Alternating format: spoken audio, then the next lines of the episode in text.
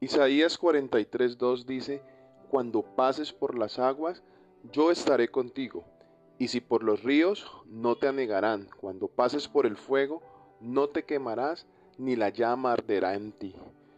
Hay una hermosa afirmación en este texto, en este versículo. Dice, yo estaré contigo.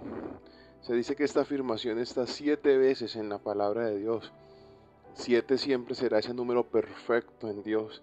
Es decir, que dentro de la perfección de Dios está el acompañarnos, el no abandonarnos, el estar con nosotros.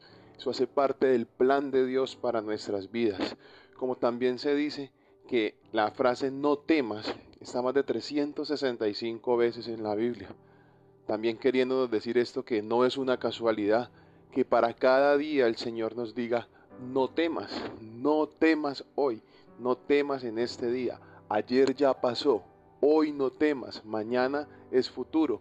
Hoy no temas y para cada, cada día de nuestras vidas el Señor nos está ya invitando a no temer, no temer, a no tener el temor y sobre todo a confiar en Él. Aunque tengas graves problemas, aunque vengan ríos de dificultad, aunque el fuego de la opresión esté sobre nosotros, no temas, dice el Señor, no temas, yo estaré contigo. A veces uno siente que se hunde, pero Él ha prometido que los ríos no te anegarán, que en esos casos Él va a intervenir, Él va a traer liberación, va a traer libertad en cualquier situación por la que estemos pasando. La palabra de Dios en Isaías 41:10 dice, no temas porque yo estoy contigo, no te desalientes porque yo soy tu Dios, te fortaleceré, ciertamente te ayudaré y sí, te sostendré con la diestra de mi justicia.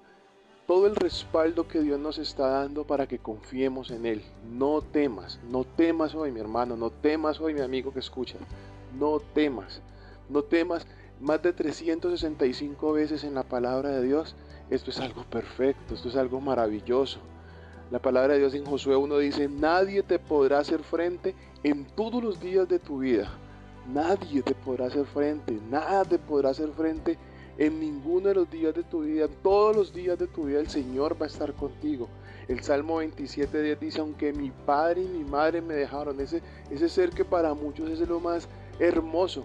Y digo para muchos porque quizás algunos no han tenido esa buena relación con papá, mamá.